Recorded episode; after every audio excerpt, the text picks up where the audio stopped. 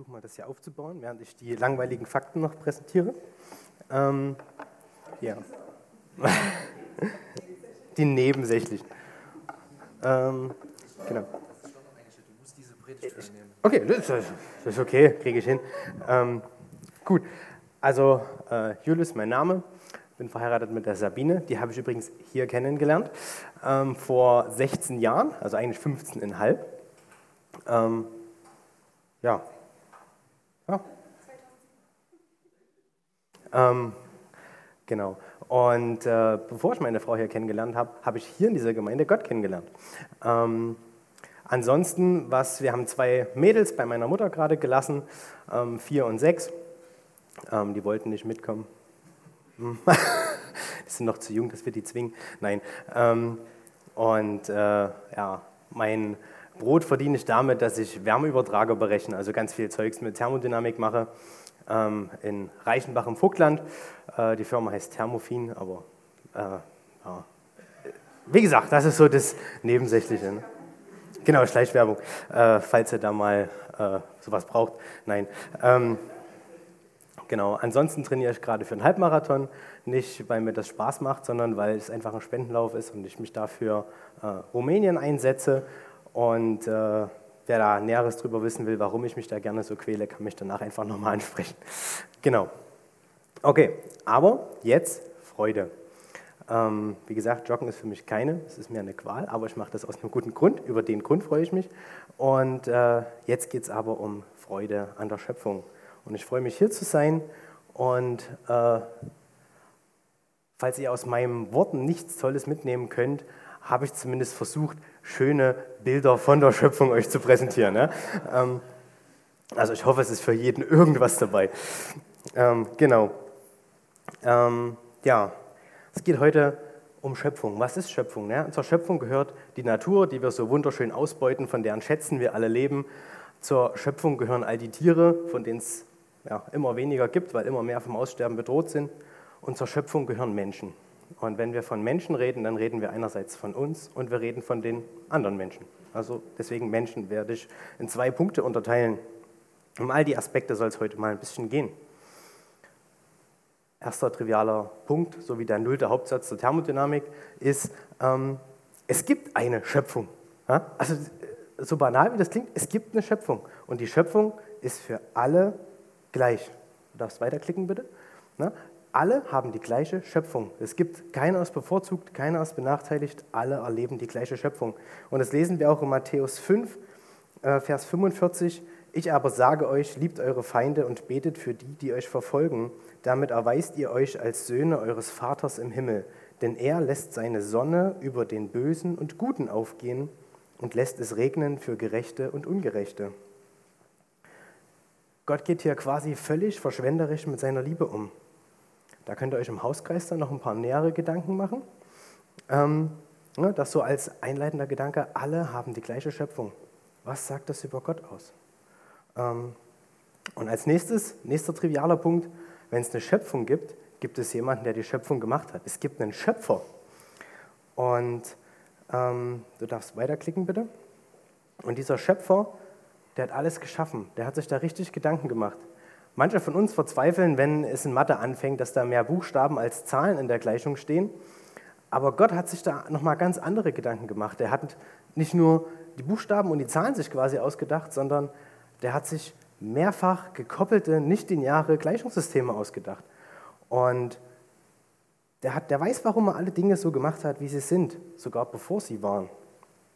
Und ich möchte jetzt hier an der Stelle keinen Fachvortrag über Schöpfung oder Evolution halten. Da bin ich erstens nicht der Qualifizierteste dafür und ähm, andererseits äh, gibt es einfach wichtigere Punkte als das Wie genau. Und ähm, ich möchte an der Stelle nur so viel sagen, ich glaube an die Schöpfung, ich glaube an geschaffene Wesen und ähm, ich glaube nicht daran, dass es Zufall war mit irgendeiner Makroevolution, die dazu geführt hat, dass alle Dinge so sind, wie sie sind.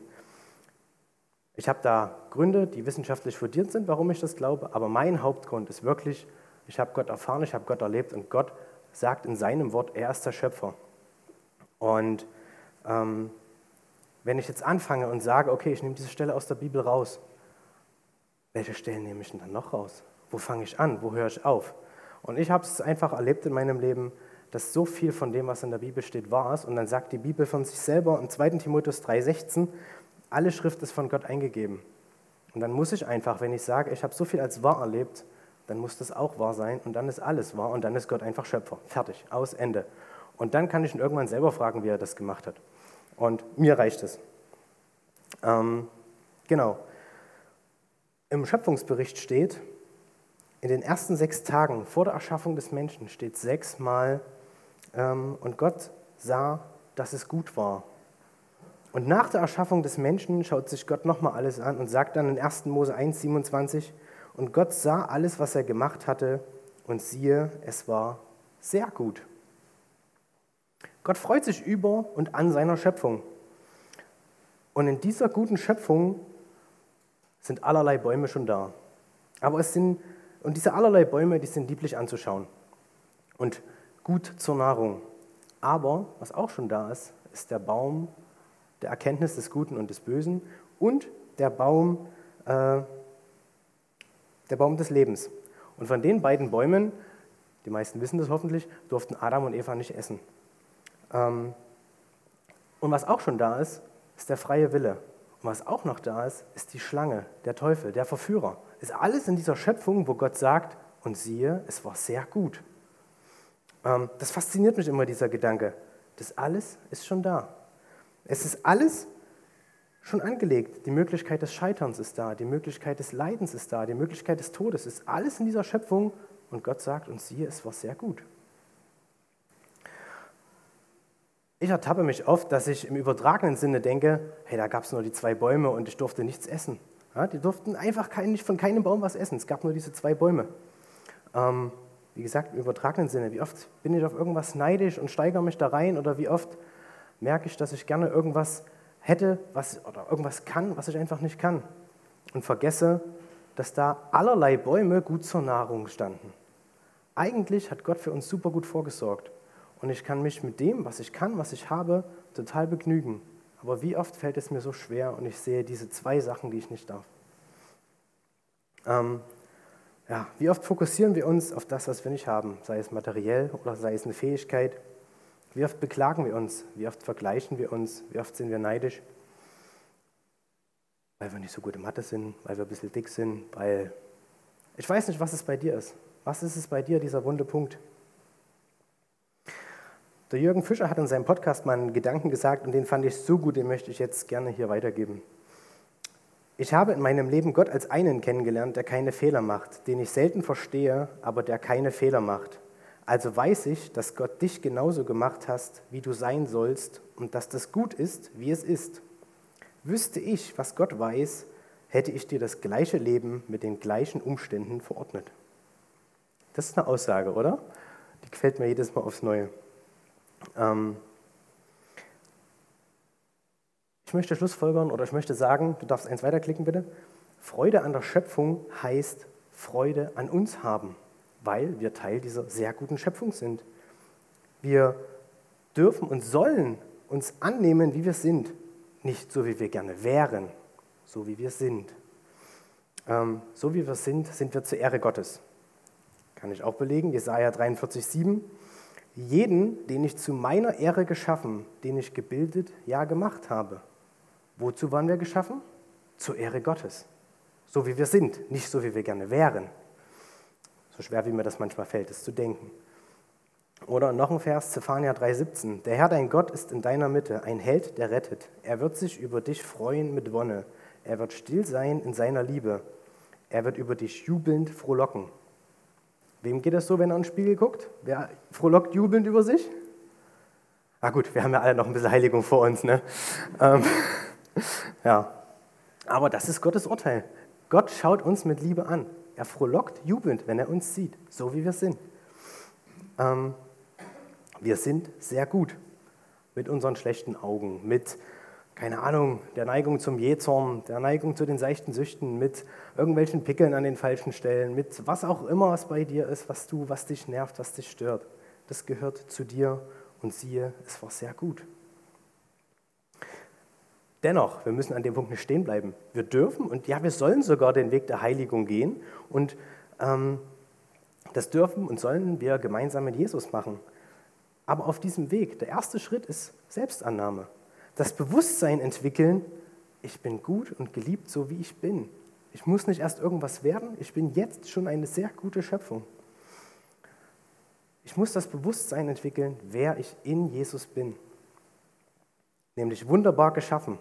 Gott war nicht Kreide holen, während mich irgendein Engel mal nebenbei gemacht hat, sondern er war das selber. Er hat sich mich ausgedacht. Er hat sich jeden einzelnen von euch ausgedacht, genauso wie er ist. Und es steht auch eine Aufforderung dazu, im Matthäus 22, Verse 37 bis 40. Du sollst den Herrn, deinen Gott, lieben mit deinem ganzen Herzen und mit deiner ganzen Seele und mit deinem ganzen Verstand. Dies ist das große und erste Gebot. Das zweite aber ist ihm gleich. Du sollst deinen Nächsten lieben wie dich selbst. An diesen zwei Geboten hängt das ganze Gesetz und die Propheten. Du kannst weiterklicken, bitte. Hier ist ein Auftrag zur Selbstliebe und zur Nächstenliebe. Ich soll die Schöpfung in mir und die Schöpfung im anderen erkennen. Denn was jetzt für mich gilt, gilt auch für den anderen. Der anderen ist genauso eine gute Schöpfung. Auch über dem steht Gottes Urteil und siehe, er war sehr gut. Über unserem Lehrer, über unserem Chef, Nachbarn, Eltern, Geschwistern, Gemeindegliedern, über jedem Klimakleber, über jedem AfD-Wähler oder was auch immer dein Triggerpunkt ist. Ja, für manche sind es die Bayern-Fans, für andere sind es was auch immer. Auch über denen steht, und siehe, er war sehr gut. Ähm ich habe den Auftrag, die Schöpfung in mir und im anderen zu sehen, mich über mich zu freuen und mich über den anderen zu freuen, obwohl der genauso unperfekt ist wie ich. Ich soll die Schöpfung mit Wert behandeln, mit dem, den sie hat. Und der Wert ist von Gott gegeben und unendlich groß. Und das gilt mir und das gilt den anderen. Und jetzt können wir uns alle mal überlegen, wie oft gehen wir mit anderen Menschen nicht so um, wie sie den Wert haben, den sie haben hätten sollen. Ja? Ähm, auch über denen entsteht Gottes Urteil. Sie sind sehr gut. Und Steht auch im Römer 15, Vers 7. Nehmt einander an, wie Christus euch angenommen hat, so ehrt ihr Gott. Wieder, wir sind zuerst geliebte, geschaffene Menschen, die gut sind, wie wir sind, die aber an sich arbeiten können und dürfen.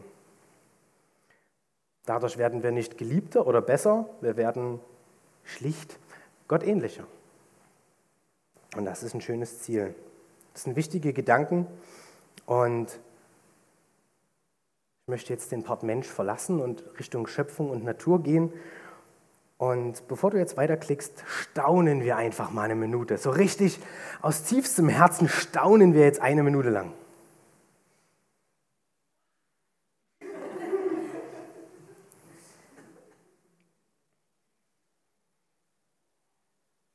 Ist gar nicht so einfach. Ne?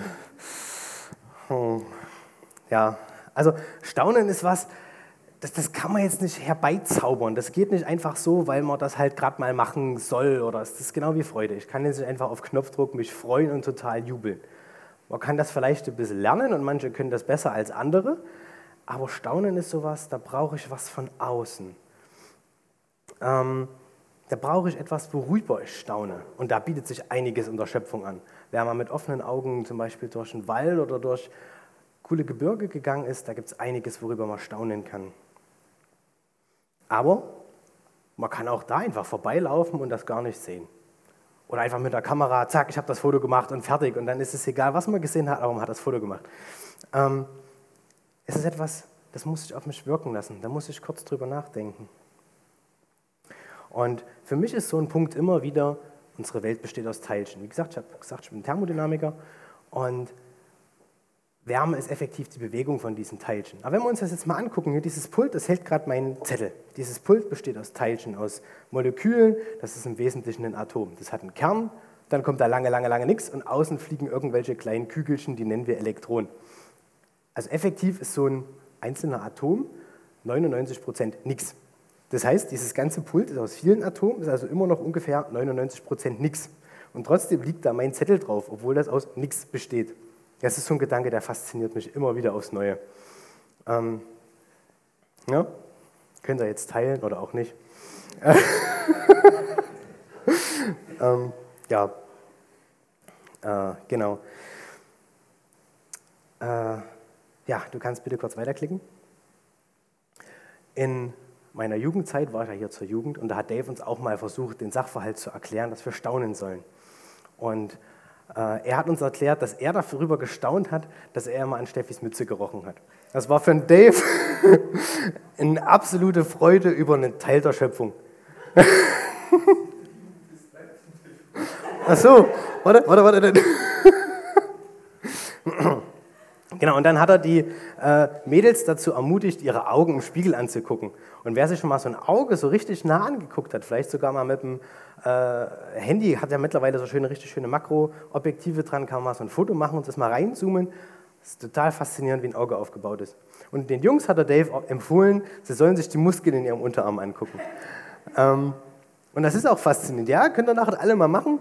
Ähm, wenn du da einfach die Finger bewegst, was da alles passiert im Mund, also es ist schon faszinierend, wie die Gelenke auch einfach funktionieren. Und da kann man auch einfach mal ein bisschen staunen. Was haben wir für Fähigkeiten einfach mit unseren Händen? Und dann wird vielleicht das nächste Mal Brot schneiden oder Holz hacken auch schon die Möglichkeit, nebenbei Gott anzubeten. Ähm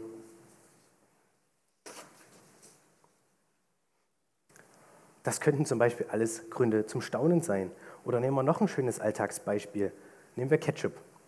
Wer kennt das Problem? Man will was aus der Ketchupflasche rausmachen und es kommt nichts und dann schüttelt man ein bisschen mehr und auf einmal ist alles draußen. Genau. Es ist ähm, einfach eine schöne Fluideigenschaft. Das ist scherverdünnend, heißt das. Also das heißt, unter großem Druck wird Ketchup dünner äh, oder dünnflüssiger. Umso mehr Druck ich aufgebe, umso dünnflüssiger wird das. Deswegen erklärt das, dass ich, wenn ich wenig schüttel, da immer noch nichts passiert. Und wenn ich mal richtig viel schüttel, flatsch. So, bei Ketchup ist das jetzt relativ blöd. Aber es gibt noch eine andere Flüssigkeit, die ist auch rot, da funktioniert es genauso. Das ist nämlich Blut. Wäre das bei Blut nicht so, hätten wir ein ganz großes Problem, hätten wir nämlich ganz weiße Finger, weil in diesen kleinen Äderchen kein Blut mehr wäre. Blut ist nämlich immer dünnflüssiger, umso kleiner die Kapillaren, umso höher der Druck ist, in den das fließt. Und schon wird, ich habe so einen Batzen Ketchup, vom Ärgernis zu einem Grund, Gott anzubeten. Wie gesagt, ich bin Thermodynamiker, habe ein bisschen äh, Knick in der Sache, aber äh, vielleicht kann der ein oder andere da ein bisschen was mitnehmen. Ähm, genau.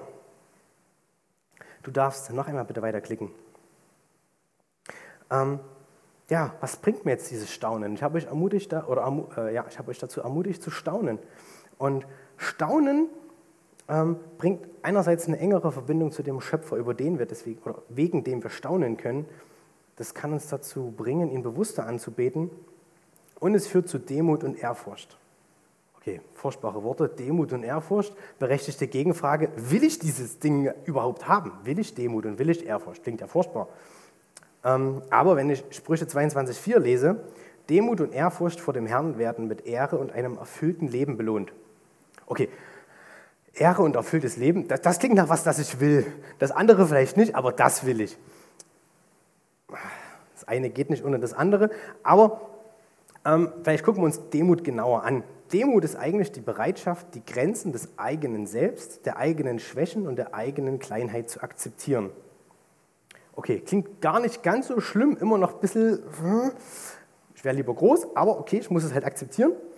Aber es klingt nicht mehr so schlimm, es hat nichts mehr mit Demütigen zu tun, sondern mehr mit Selbstannahme.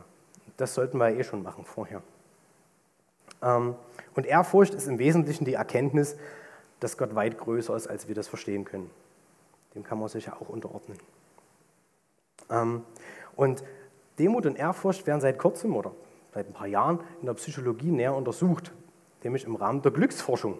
Weil man hat herausgefunden, dass Leute, die ehrfürchtig und demütig sind, glücklicher sind.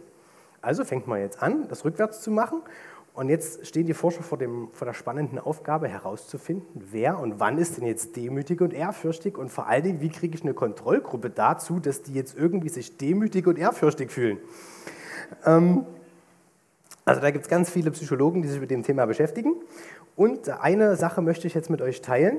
Da wurden zum Beispiel manche Menschen in den Urlaub in den Yosemite Park geschickt, also quasi Natur pur und alleine und andere wurden in, das muss ich ablesen, in Fisherman's Wharf geschickt. Das ist eine malerische, aber sehr touristische Uferpromenade in San Francisco, so aus der Studie zitiert. Ähm, so, jetzt könnte man ja denken, Die einen sind quasi alleine in der Natur, die anderen sind unter Menschen. Und jetzt wurde geguckt, wer fühlten sich jetzt Menschen näher. Gab es schöne Auswertefragebögen. Ähm, und spannenderweise, die, die in Fisherman's Wharf waren, also in dieser tourismusüberfluteten Stadt, die fühlen sich sozial isoliert. Die fühlen sich anderen Menschen ganz weit entfernt. Und die, die in dem Nationalpark waren und quasi keine Menschenseele gesehen haben, die fühlten sich mit Menschen verbunden. Ähm, das macht was mit einem, wenn man in Ehrfurchtsgebieten der Natur ist. Ähm, außerdem, ähm, die in Fisherman's Wharf waren, die waren weniger hilfsbereit in Spielen hinterher und die hatten mehr Ängste. Also das waren einfach nur die Studienergebnisse einfach mal so weitergegeben.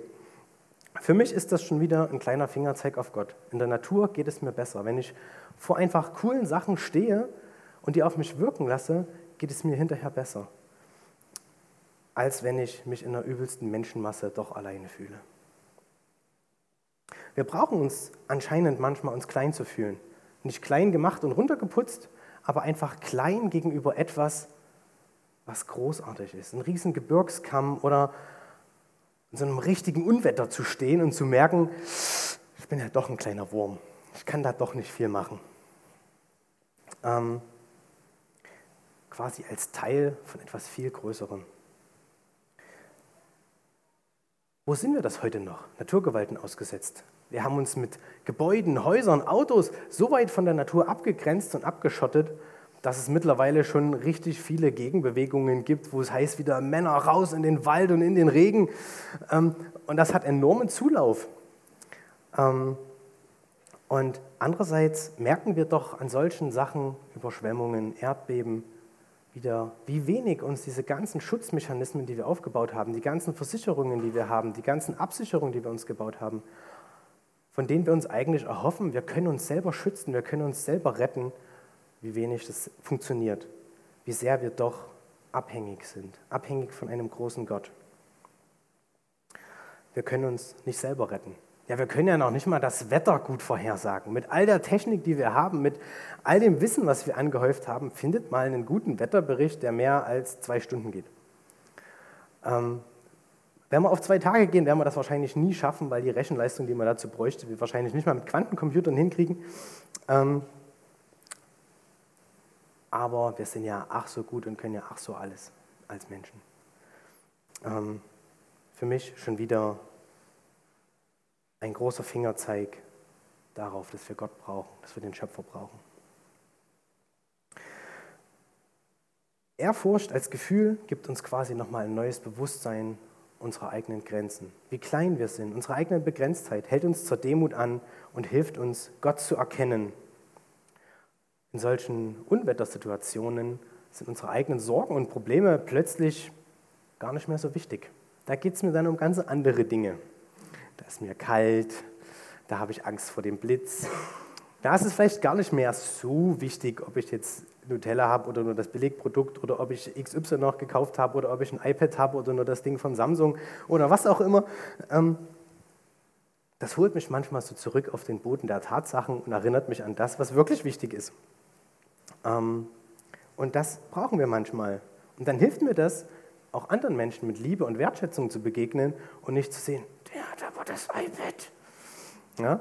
Ähm, und da kann ich erkennen, dass wir alle von Gott geschaffene Wesen sind und dass wir alle geliebt sind. Du kannst bitte nochmal weiterklicken. Im Römer Kapitel 1, Vers 20 steht, seit der Erschaffung der Welt sind seine Werke ein sichtbarer Hinweis auf ihn, den unsichtbaren Gott, auf seine ewige Macht und sein göttliches Wesen. Die Natur kann uns zum Staunen und Ausrichten auf Gott, zum Ausrichten an seiner Macht und seiner Liebe hinweisen, kann uns die Perspektive auf unser Leben wieder neu bewusst machen und den Blick weg von unseren Problemen und Sorgen hin zu ihm lenken. Ich kann dadurch es erreichen, dass ich mich nicht nur um mich kreise und drehe, sondern wieder hin zu ihm schaue. Und wenn wir mal ehrlich sind, neben Gottes Genialität, neben dem, der das Meer geteilt hat, neben dem, der Planeten wie Mobiles an den, in den Weltraum hängt und äh, Neben dem, der Bienenschwärme und Ameisenhaufen dirigiert, sind auch meine Sorgen und Probleme relativ klein. Und der Gedanke, Gott könne mich nicht verstehen und meine Sorgen und Probleme nicht begreifen, rückt eine ziemliche Ferne. Weil im Vergleich zu dem, was Gott geschaffen hat, wie klein ist dann eigentlich mein Denken, meine kleine Weltblase? Mir ist bewusst, solche Gedanken kriegt man weniger beim Netflixen, als wenn man sich doch mal bewusst mit irgendwas auseinandersetzt. Und das ist manchmal nicht so schön, nicht so einladend. Man muss sich aufmachen, man muss das bewusst machen, man muss sich die Zeit nehmen und es ist viel einfacher, sich einfach irgendwo hinzusetzen und einfach eine Serie zu gucken oder so. Das kenne ich von mir auch. Ähm, aber diesen Perspektivswechsel, diese Neuausrichtung auf Gott hin, das muss ich aktiv trainieren, das muss ich ja, immer wieder aktiv einüben. Und dann kann ich langfristig Freude entwickeln, weil ich weiß diese Beispiele, ich weiß diese ganzen Dinge, wo einfach Gott genial ist. Und ich habe das mehr vor Augen als die ganzen Serien, die ich immer gucke. Aber wie gesagt, ich muss mich aufmachen, ich muss darüber nachdenken. Und wenn ich das kultiviere, dann kann ich es schaffen, dass ich da eine dauerhafte Freude habe, dass ich da Spaß dran habe, weil Freude macht Spaß. Und ähm, ja, Freude ist wohltuend und Freude ist auch Zeichen eines wahren Nachfolgers. Steht zum Beispiel im Philipper 4, Vers 4, äh, Philipper 4, Vers 4, freut euch, was auch immer geschieht. Freut euch darüber, dass ihr mit dem Herrn verbunden seid. Und noch einmal sage ich euch, freut euch. Wir denken zurück an den ersten Punkt, die Schöpfung ist immer da. Also ist das immer ein Punkt, worüber ich mich immer freuen kann, weil die ist immer da, egal wie es mir geht. Ähm, und im 1. Thessalonicher 5, 16, 18 steht auch, freut euch, was auch immer geschieht. Lasst euch durch nichts vom Gebet abbringen.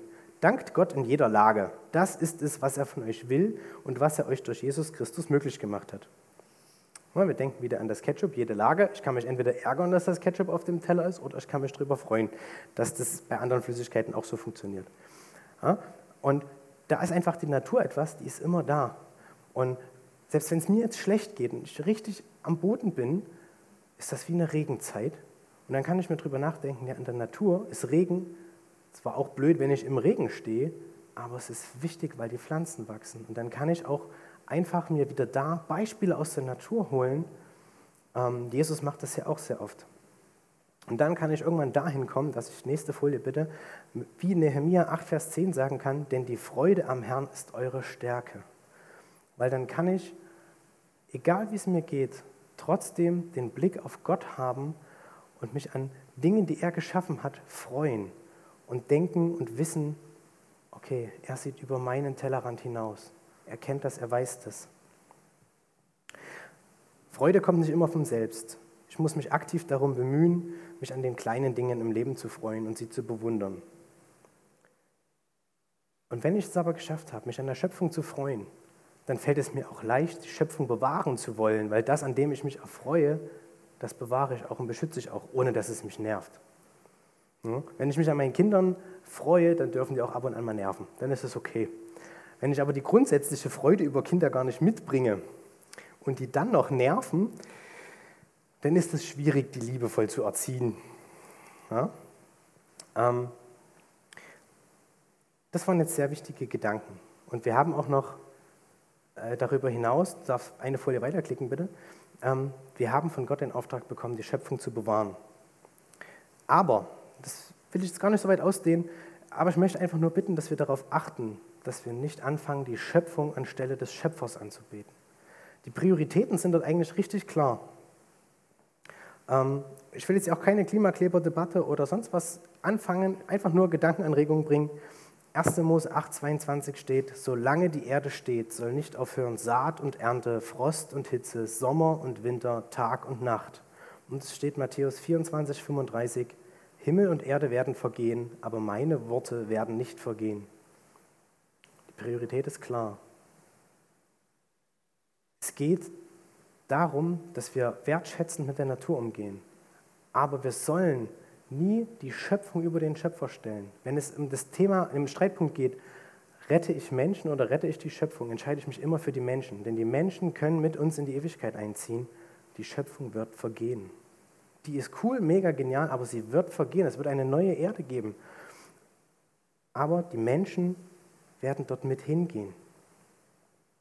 Das heißt, wir achten die Schöpfung, wir zerstören sie nicht mutwillig, aber wir opfern keine Menschen, die ins ewige Leben einziehen könnten, um die Rettung der Schöpfung willen. Das heißt, wir provozieren keinen Streit über die Bewahrung der Schöpfung. Wir quälen unsere Kinder nicht unnötig, weil sie zwei Sekunden zu lange den Wasserhahn offen hatten, ja?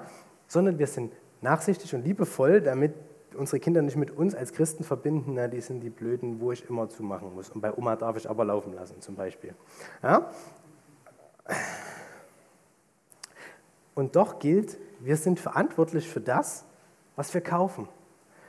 Mit unserem Kauf von, äh, von bestimmten Produkten stimmen wir stillschweigend den Haltungsbedingungen und den Herstellungsbedingungen zu. Wenn ich also zum Beispiel, ich, nur, nur dieses eine Beispiel, wenn ich XL-Eier kaufe, dann stimme ich zu, dass es total okay ist, dass Menschen diese Tiere richtig quälen und über ihre normale Haltungsart ähm, weiter hinaus zum Eierlegen bringen und sich dabei der Legetrakt der Hühner total überdehnt und ausleiert und die unter enormsten Schmerzen jedes Ei herauspressen, nur weil ich größere Eier haben will. Ähm, und dann kann ich mich fragen, ist es etwas, was für mich als Christ, der ein Hinweisschild auf unseren großen Gott und Schöpfer ist, ist das was, was für mich okay ist? Dass ich zu diesem Thema Ja sage. Sind wir uns dessen bewusst, dass andere Leute uns angucken als Hinweisschilder auf Gott und an unserem Umgang mit uns, unseren Mitmenschen und der Schöpfung etwas über unseren Gott ableiten? Denn unser Umgang mit der Schöpfung sagt etwas über unsere Gedanken zu unserem Schöpfer aus. Und wir dürfen uns fragen, welches Gottesbild will ich ausdrücken, wenn andere Menschen sehen, du darfst weiterklicken bitte, wenn andere Menschen sehen, wie wir mit uns umgehen. Was sagt es aus? Welches Gottesbild vermittelt ihr, wenn andere sehen, wie ihr mit euch umgeht? Welches Gottesbild vermittelt ihr, wie ihr mit euren Mitmenschen umgeht? Welches Gottesbild sehen Menschen, wenn sie sehen, wie, sie, wie ihr mit euren Haustieren umgeht, wie ihr mit anderen Tieren umgeht? Oder wie ihr mit der Umwelt umgeht. Lasst uns also mit unserem Leben unseren Herrn und Schöpfer die Ehre geben, die ihm gebührt. So wie wir das im Lobpreis vor uns ausgedrückt haben. Wir haben gesungen, Gott ist größer. Lasst unser Leben im Umgang mit diesen Sachen das verkörpern. Gott ist größer, Gott ist gut. Und das Ganze auch im Umgang mit den schwierigen Geschöpfen.